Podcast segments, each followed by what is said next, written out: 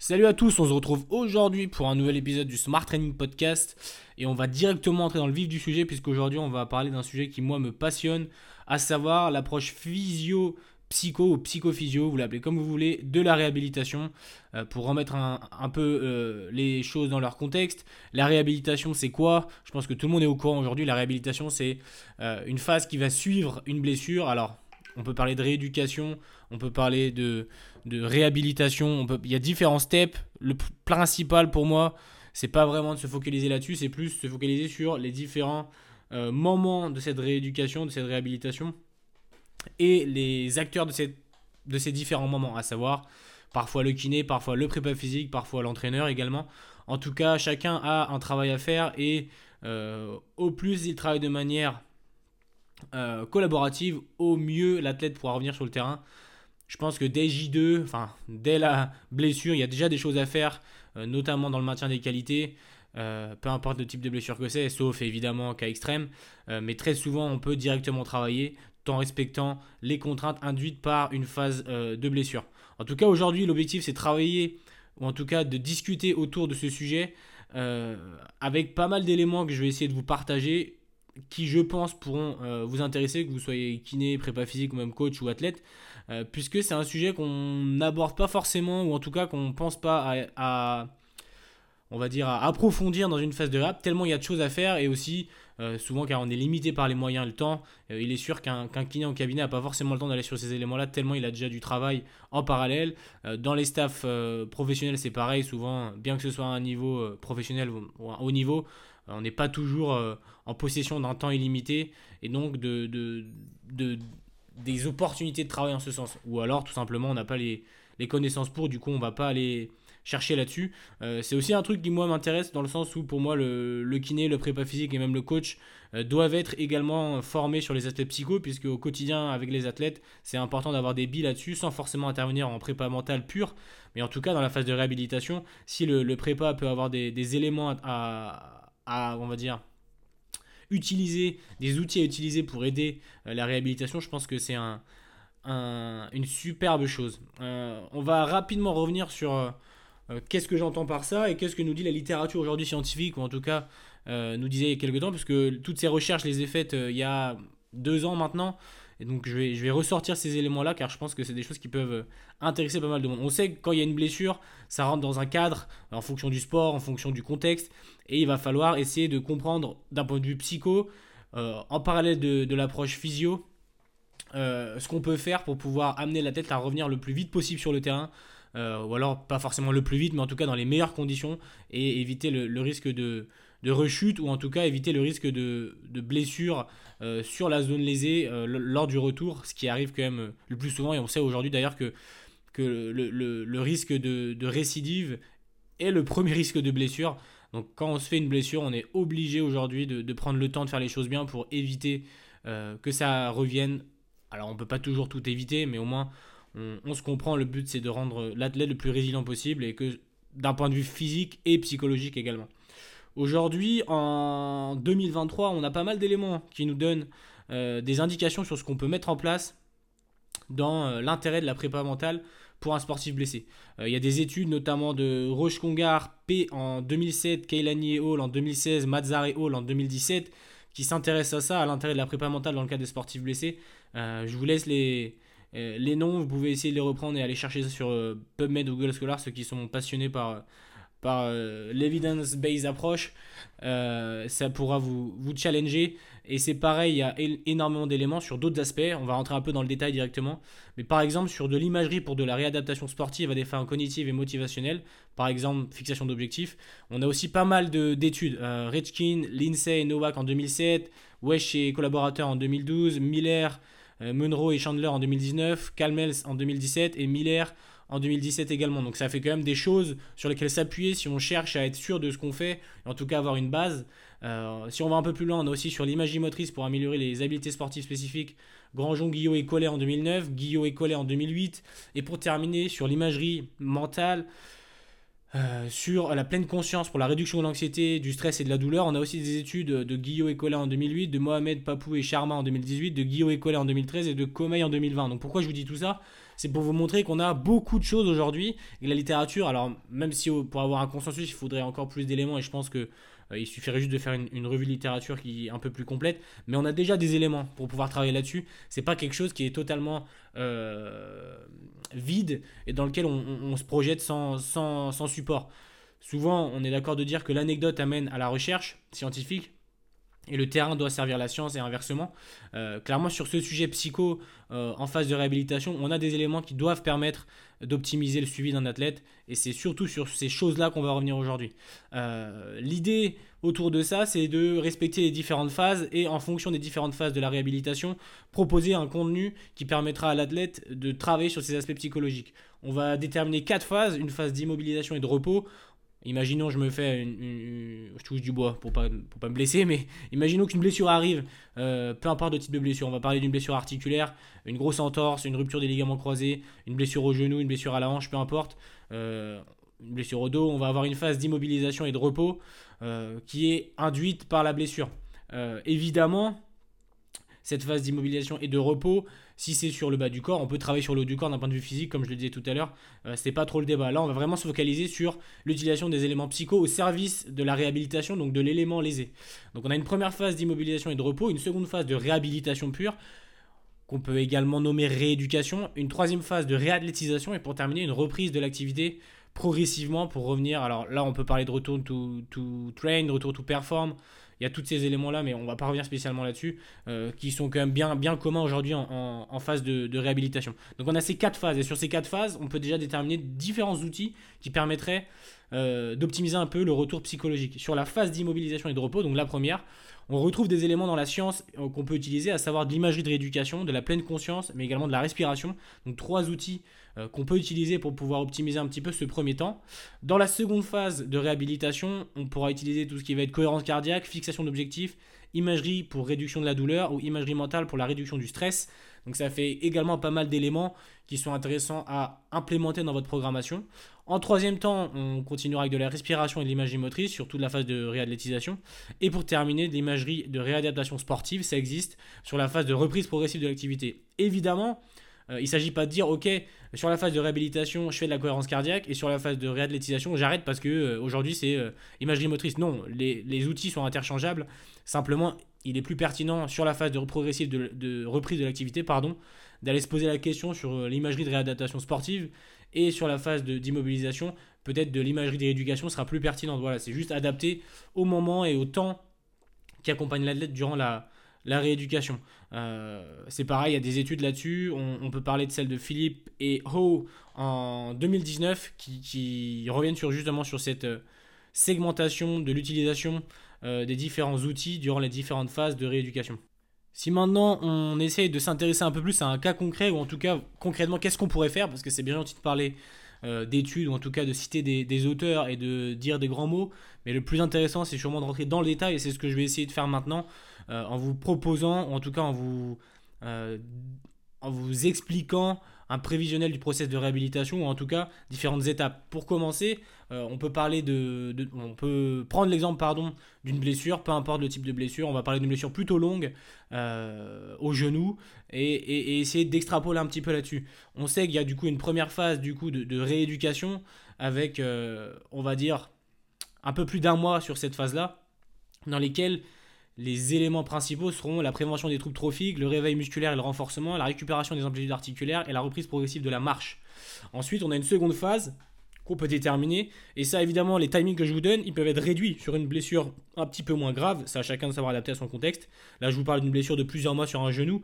Euh, mais ça peut être sur une entorse, ça peut être sur autre chose. Il suffit juste de réduire les délais et adapter euh, les contenus. Sur une deuxième phase, on serait plus sur un travail à amplitude articulaire, un travail de force spécifique, un travail d'appui. Euh, et puis sur la seconde grande partie, la réathlétisation. Donc la troisième phase, une reprise athlétique, un travail de mobilité spécifique, un travail de force. Et sur la quatrième phase, une reprise progressive du terrain, de la préparation intégrée et une reprise complète euh, de l'activité spécifique. Ça, c'est pour les aspects, on va dire, physiques. Et si on met en relation ces aspects physiques avec les aspects mentaux, on se rend compte qu'on peut mettre des choses en place dès la première ou la deuxième semaine post-blessure jusqu'à, imaginons, sur une blessure de 6 mois, euh, des, gros, des éléments de travail avant le retour sur le terrain. Par exemple, euh, durant la phase d'immobilisation et de repos, on peut aller sur un travail d'évaluation et d'éducation à la préparation mentale, euh, un travail d'acceptation de la blessure et de fixation des objectifs, puisque on le sait, quand un athlète se blesse, et encore plus quand c'est une blessure qui est au long cours, c'est compliqué. Euh, il y a des enjeux sportifs, parfois des enjeux financiers. On, sait que la, la carrière d'un athlète est plutôt courte courte pardon. Et donc euh, l'acceptation de la blessure c'est déjà une première étape pour un, retour et surtout une rééducation qui va être euh, pertinente. Parce qu'un athlète qui n'accepte pas sa blessure c'est un athlète qui ne va pas accepter non plus tout ce processus de réhabilitation et qui ne sera pas forcément dans des bonnes conditions psychologiques pour pouvoir euh, revenir en, en, bonne et due forme. Évidemment on le sait aujourd'hui la blessure comme la douleur c'est des éléments qui sont multifactoriels c'est absolument pas que physique biomécanique physiologique, c'est du psycho, c'est de l'environnemental, c'est du biopsychosocial. Euh, il y a plein plein d'éléments qui rentrent en jeu et il faut prendre en charge ces éléments-là si on souhaite apporter à l'athlète un, suivi complet et longitudinal. Durant la phase de réhabilitation, donc la seconde phase, on peut essayer de travailler sur les maintiens du niveau de motivation. Parce qu'on sait, euh, sur une blessure au long cours, c'est compliqué de se maintenir euh, en éveil, de garder les niveaux de motivation, puisque le temps passe. Euh, parfois, c'est assez long, faut être honnête, c'est assez long durant les phases de réhabilitation, et c'est pas toujours facile de réussir à maintenir un niveau de motivation suffisant pour keep the gap, comme on va dire en anglais, maintenir, la, direction. On va également parler d'atteindre les objectifs de réhabilitation par l'imagerie. on le sait, durant les premières phases de réhabilitation, on a des objectifs à court terme qu'il faut essayer de remplir si on souhaite passer des étapes comme, des petits drapeaux, des points clés. Et sur ces aspects-là, évidemment que, l'imagerie peut être un super outil. En troisième, on aura la phase de réathlétisation. Et sur ce moment, l'important sera d'atteindre les objectifs de réathlétisation par l'imagerie. Donc la même chose que sur la, réhabilitation, mais cette fois plus orientée réathlétisation. Et après, la réintégration de la discipline spécifique progressive. Et pour terminer, un élément qui, je pense, moi, est un vrai facteur très important dans euh, une reprise progressive de l'activité, ce serait euh, retrouver des sensations spécifiques. Pareil, il y aura plusieurs outils, mais également vaincre l'anxiété de retour à la performance, parce qu'on le sait, après une, blessure importante, on se retrouve avec des, troubles anxiogènes, si je puis dire, euh, liés au retour sur le terrain, en relation avec la blessure qui vient d'être faite il y a quelques temps précédemment. Pardon. Si derrière on parle d'outils d'évaluation, il y en a plusieurs. Par exemple, dans le cas d'une blessure au genou, comme, comme je vous l'ai dit depuis tout à l'heure, on pourrait parler du questionnaire QVIQ euh, plus Martens. On pourrait aussi parler de l'extrait du questionnaire QPPS d'Anthony Mété. Euh, allez, je, vous laisse aller voir son livre sur la préparation mentale du sportif. Et enfin, l'EMS et le TF, TFAI de Ruffo et collaborateurs en 2020. Donc il y a des choses, il y a des choses à les tirer. Je pense qu'il y en a encore plus d'autres. Euh, il suffit juste de. En tout cas, il suffit. Il y a un travail à réaliser pour aller chercher les outils qui seront euh, les bons pour vous. En tout cas, là, je vous présente certains outils. Je vous donne certains noms. Après, je vous laisse aller creuser euh, et adapter à votre contexte. En tout cas, l'objectif, c'est d'avoir un, suivi longitudinal entre le staff médical et sportif. Pour moi, c'est le plus important. La communication, on en parle souvent, mais c'est hyper important. Si on rentre vraiment dans le détail de, de ce qu'on a énoncé au préalable, et je pense que c'est sûrement ce qui va vous intéresser, euh, sur euh, une blessure euh, au long cours, sur la première semaine, moi ce que je vous conseillerais de faire, ce serait d'aller sur d'éducation à l'imagerie avec passation des tests, parce qu'évidemment, avec une logique scientifique, on va tester, on va retester, on va voir les évolutions, avec un travail autour des résultats de ces tests, une éducation à la pleine conscience et des séances de relaxation avec cohérence cardiaque, c'est moi des outils que je mettrai en avant dès le début, à semaine 1 après une blessure. C'est pour moi quelque chose qui est hyper intéressant et hyper pertinent.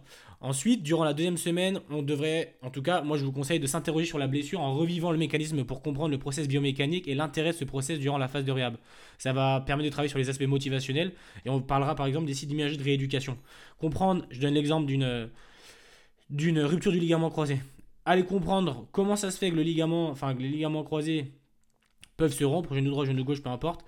Euh, comprendre un petit peu l'intérêt du process de réhab et qu'est-ce qu'on va mettre en place et pour cela, l'image de rééducation, c'est quelque chose qui peut être hyper intéressant.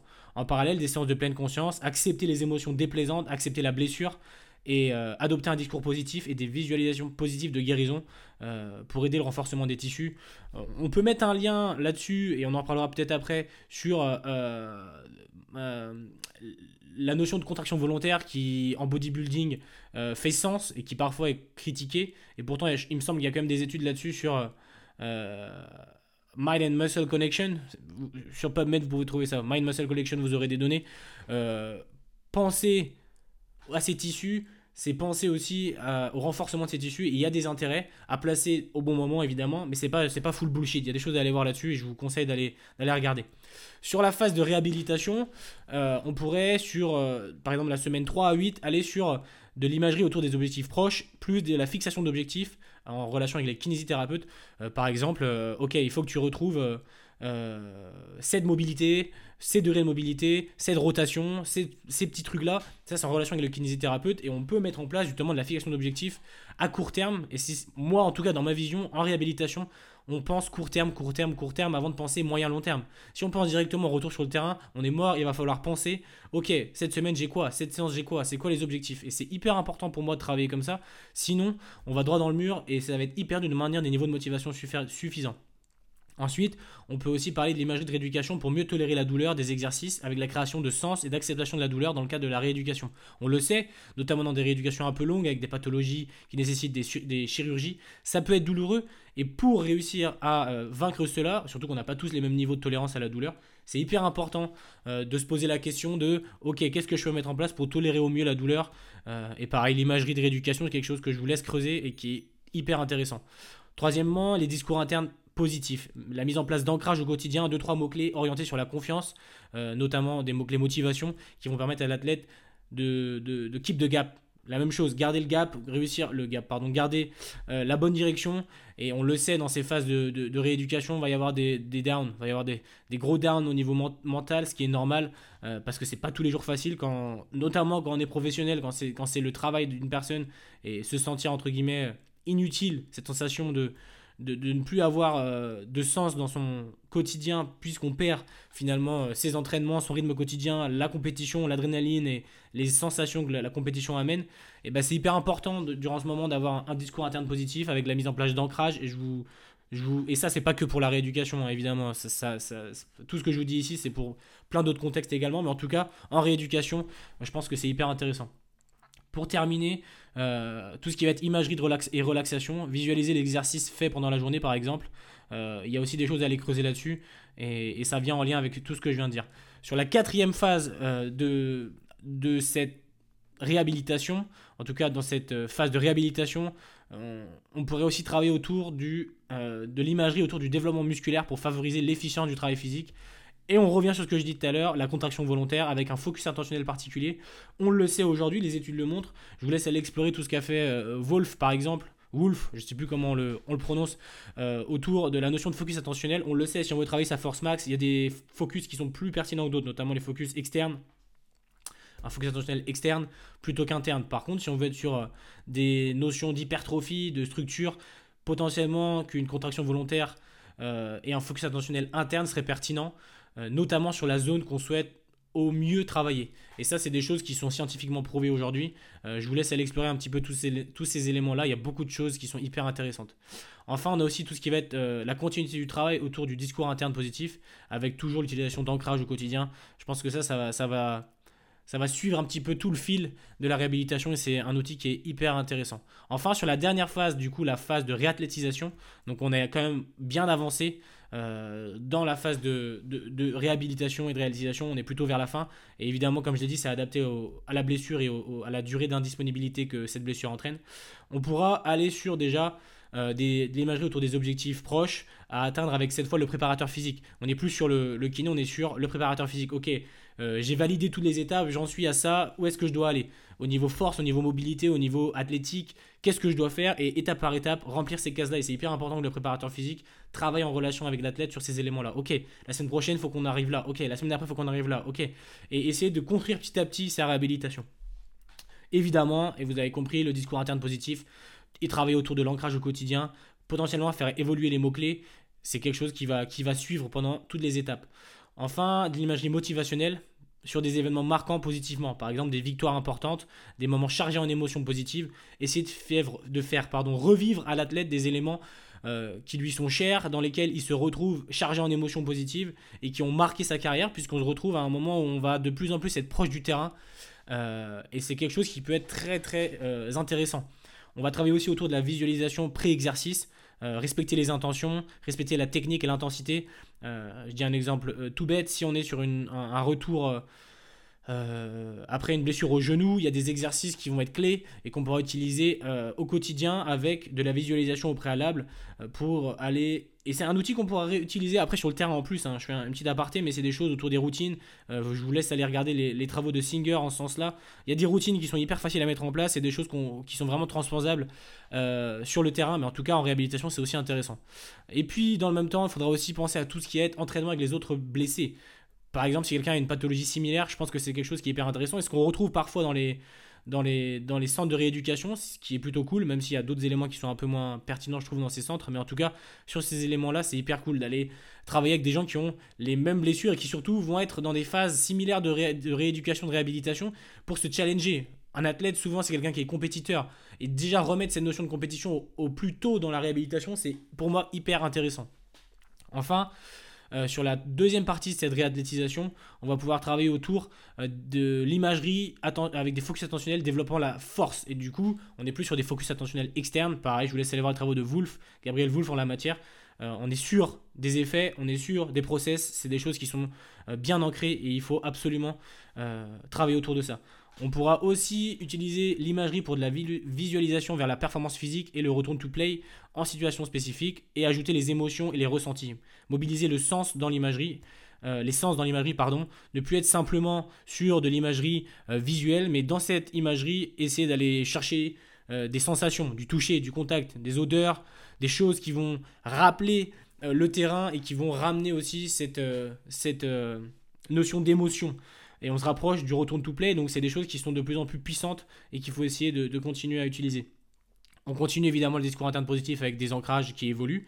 Et on pourra aussi intégrer progressivement euh, l'athlète à l'effectif valide pour réaliser les séances, même si c'est sur des, des petites choses. C'est important que l'athlète reste au contact et reviennent pardon, au contact avec le groupe le plus vite possible, même si on va en parler à la fin dans la conclusion. Il y a d'autres éléments pour qu'ils restent au contact et c'est quelque chose qui est hyper, je pense, fondamental dans la vie de groupe que l'athlète blessé ne disparaisse pas. S'il disparaît, finalement, c'est son statut qui disparaît à la fois et il faut vraiment que l'athlète reste au quotidien avec le groupe, euh, évidemment avec des adaptations. Enfin, euh, participer aux séances d'entraînement en observant, en réalisant un suivi, technique, un suivi pardon, technico-tactique, en notant les évolutions, en notant les demandes des entraîneurs. Je pense que ça, c'est un truc qui peut être mis en place dès que l'athlète a la capacité physique de juste être sur le terrain, sur le bord du terrain. Ça dépend du sport. Si c'est un sport d'intérieur, c'est quand même assez facile. Moi, je pense qu'un athlète qui est blessé, on va y revenir aussi, c'est un athlète qui peut intégrer le staff technique d'une certaine manière, apporter son analyse et son lien terrain. Euh, staff technique, apporter des éléments technico-tactiques, écouter, essayer de comprendre, parce qu'un athlète qui comprend, pour moi, c'est un athlète qui va beaucoup plus loin que les autres, et c'est hyper intéressant. Enfin, sur la dernière phase de reprise productive de l'activité spécifique, euh, on va pouvoir mettre en place des exercices d'imagerie sur des situations spécifiques, de développement des stratégies euh, de terrain avec de l'imagerie sur de la visualisation du retour to perform, se visualiser dans des situations de performance pure, avec également un retour à un niveau de performance visualisé supérieur à avant la blessure. On va parler ici d'imagerie de réadaptation sportive. évidemment, un athlète qui se blesse, c'est quelqu'un qui sera peut-être en tout cas on l'espère le moins possible, affecté par cette blessure et par entre guillemets les peurs que ça peut engendrer euh, lors du retour sur le terrain et notamment lors des contraintes similaires à la blessure. Et il faut vraiment, je pense que il faut vraiment aller travailler sur cet aspect-là au niveau imagerie de réadaptation sportive, c'est puissant aussi et ça peut être quelque chose d'hyper intéressant. On va aussi remettre de la cohérence cardiaque pour garder de la sérénité, de la facilité durant l'imagerie. Et ça, c'est un outil qu'on pourra réutiliser également sur le terrain par la suite. Euh, visualiser des actions liées à son poste sur des mouvements réussis en interne et externe et mettant en jeu tous les sens, visuels, kinesthésiques, auditifs, et avoir un discours positif interne. Là, on rejoint ce qu'on a déjà fait durant la phase précédente, et c'est quelque chose qui, comme vous le voyez, évolue petit à petit. Le but, c'est de faire étape par étape et de réussir à revenir au plus près des contraintes spécifiques, même si c'est juste de la visualisation pour le moment. Et puis enfin, on va pouvoir rajouter des actions motrices en adéquation euh, qui vont être de plus en plus spécifiques puisque l'athlète se rapproche vraisemblablement de la fin de sa phase de réhabilitation. Et durant les dernières semaines, du coup, on va revenir sur de l'imagerie sur les stratégies collectives et le replacement du joueur blessé dans le système. Évidemment, un joueur qui est blessé, il doit reprendre sa place dans le système. Si depuis le début, il a gardé contact avec le groupe et surtout avec le staff technique sur les demandes, ça va être beaucoup plus facile. Mais évidemment, travailler sur ces éléments euh, via de l'imagerie, c'est quelque chose qui peut être intéressant. On pourrait également avoir des, simulations motrices couplées à de la pleine conscience pour diminuer l'anxiété de reblessure. Ça, c'est un élément, on en a parlé un petit peu au début, qui est fondamental lors de la fin de la réhabilitation, puisque, on le sait, euh, cette anxiété de reblessure, c'est quelque chose qui, quand même, touche beaucoup d'athlètes, notamment sur les blessures un petit peu à longue durée, euh, mais pas que, sur les blessures qui reviennent souvent. c'est aussi quelque chose qui est, qui est quand même assez chronique. Pour terminer, je voulais revenir du coup avec vous sur deux trois autres éléments qui pour moi sont sur une approche un peu plus secondaire, un peu plus holistique, mais qui est fondamentale. Pour moi, la première chose, c'est qu'un athlète qui est blessé, il doit rester au contact, comme je l'ai dit, du staff, de l'équipe. Et pour ça, on peut lui proposer un suivi sur les séances vidéo. À savoir qu'un athlète qui est blessé, il a forcément du temps qui, est un peu plus du temps qui est un peu plus important. Il a aussi euh, besoin de rester au contact du groupe. Et le biais, euh, en tout cas, les éléments qui sont parfois mis en place à savoir sortir un peu le gars du groupe, l'amener en, phase de réhabilitation dans d'autres contextes, c'est évidemment intéressant, mais a un moment, il faut aussi qu'il soit là pour servir le groupe, euh, pour que lui-même se sente euh, investi d'une mission malgré le fait qu'il soit en réhabilitation. Et la séance vidéo, enfin les séances vidéo, le travail vidéo, l'entraînement vidéo, si on va un peu plus loin, peuvent être un, super outil au service de ses coéquipiers, au service du staff et également à son service puisqu'il travaille pour lui et pour son retour. Euh, travailler aussi sur les séances technico-tactiques, faire participer l'athlète qui est blessé à la construction des séances, notamment à son poste par exemple, euh, des choses comme ça. essayer de lui donner un petit peu ce, cette petite, euh, comment je peux dire, cette petite appétence pour l'entraînement et pour même si lui ne veut pas devenir coach par la suite, au moins lui donner du sens euh, et, lui faire comprendre l'intérêt des séances et la construction des séances technico-tactiques et lui, euh, lui donner des, missions là-dessus. Ça peut être des petites missions, mais en tout cas, c'est un truc que je trouve hyper intéressant. Et pour terminer, euh, pareil, sur les séances de préparation physique, peut-être le faire venir à certains moments avec le groupe, même s'il n'est il est pas sur les mêmes types de séances, mais en tout cas le garder au contact, parce que pour le coup, c'est un moment où là, il pourra être partie prenante de la chose et vivre avec le groupe dans un contexte intime, puisqu'on le sait quoi qu'on en dise, les séances de préparation physique, ça appartient au groupe. C'est aussi une phase importante de la construction d'une équipe euh, et de l'énergie qui dégage de cette équipe-là. Euh, voilà pas mal d'éléments du coup je vous ai je vous ai donné. Je suis rentré un peu dans les détails. Alors c'était peut-être ça fait beaucoup de contenu peut-être et c'est pas très très euh, lisible. En tout cas, ça peut être vite compliqué. N'hésitez pas, si ça vous intéresse, à, venir m'en parler. Moi, je n'hésiterai pas à vous, à vous transmettre des documents en ce sens et des éléments. Mais en tout cas, on le voit, on a quand même pas mal d'outils pas mal d'outils. On peut parler de pleine conscience, euh, de relaxation, de cohérence cardiaque, d'imagerie. L'imagerie, c'est peut-être le point clé. Aller travailler sur la notion d'imagerie et de tout ce que l'imagerie peut apporter. Euh, pareil, le discours positif, les notions d'ancrage, c'est des choses qui sont vraiment intéressantes et qui sont complètement sous-cotées dans l'accompagnement des athlètes blessés. Et je pense que c'est un vrai outil qu'il faut essayer de, creuser si on souhaite euh, optimiser un petit peu le, le retour euh, post-blessure d'un athlète sur les aspects psycho et physio, puisque ces éléments pour moi sont interpénétrés et on ne peut pas les dissocier de manière aussi facile. Euh, au niveau de, des références scientifiques, c'est pareil, si ça vous intéresse d'aller creuser un peu, parce que je vous ai donné que les noms, et même avec les noms, je pense que vous pouvez retrouver, mais on a, on a pas mal de références euh, scientifiques là-dessus qui sont quand même accessibles, bien qu'en anglais, mais on peut, aller les, on peut aller checker un peu et, se poser la question et aller un peu plus loin. je vous les transmets sans souci si besoin. Euh, vous, vous, me questionnez sur Instagram, peu importe, où vous voulez, et je vous, transmettrai ça. En tout cas, voilà, l'idée et la conclusion de ce podcast, c'est vraiment de dire, ok, on, peut aller beaucoup plus loin que ce qu'on fait. C'est pas facile, ça demande du temps, ça demande des compétences, ça demande de creuser, euh, ça demande de connaître l'athlète, de réussir à organiser un environnement qui permet de mettre en place ces choses-là.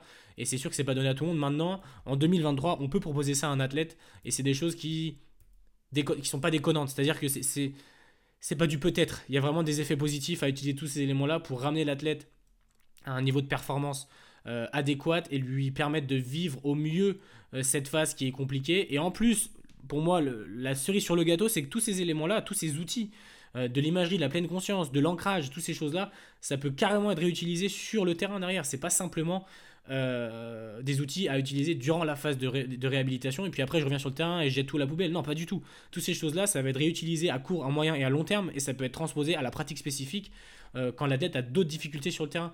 Pareil, pareil, par exemple, sur la gestion des émotions, il y a des outils qui pourront permettre après à l'athlète de mieux gérer ses émotions sur le terrain. Pareil sur l'ancrage, pareil sur les notions de focus attentionnel, pareil sur les notions de routine.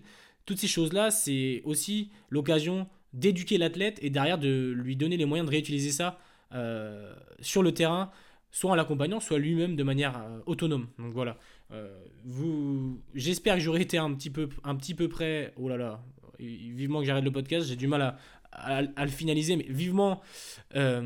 pardon. J'espère que ça aura été un peu près clair, que surtout ça aura été intéressant et que vous y voyez un peu plus clair sur, sur ce que je voulais apporter sur cet aspect-là. Et en tout cas, n'hésitez pas à revenir vers moi pour en échanger là-dessus. Moi, je suis hyper intéressé par ce sujet-là. C'est des choses qu'on ne peut pas tout le temps mettre euh, en place au quotidien, puisqu'on a beaucoup de choses à faire à la fois. Mais pourtant, je pense que c'est vraiment une plus-value euh, dans l'accompagnement du sportif blessé. Voilà, je vous souhaite une bonne euh, fin de soirée, puisque là, il est 17h30, et en tout cas, une bonne soirée, puisque je ne sais pas quand est-ce que vous allez écouter ce podcast, mais en tout cas, ce sera sûrement pas la même heure que moi. En tout cas, je vous souhaite plein de bonnes choses, et j'espère que ce podcast vous a plu. On se retrouve dans le prochain pour un autre épisode. Normalement, ce sera avec un invité. Euh, pareil, n'hésitez pas à partager ce podcast si vous a plu.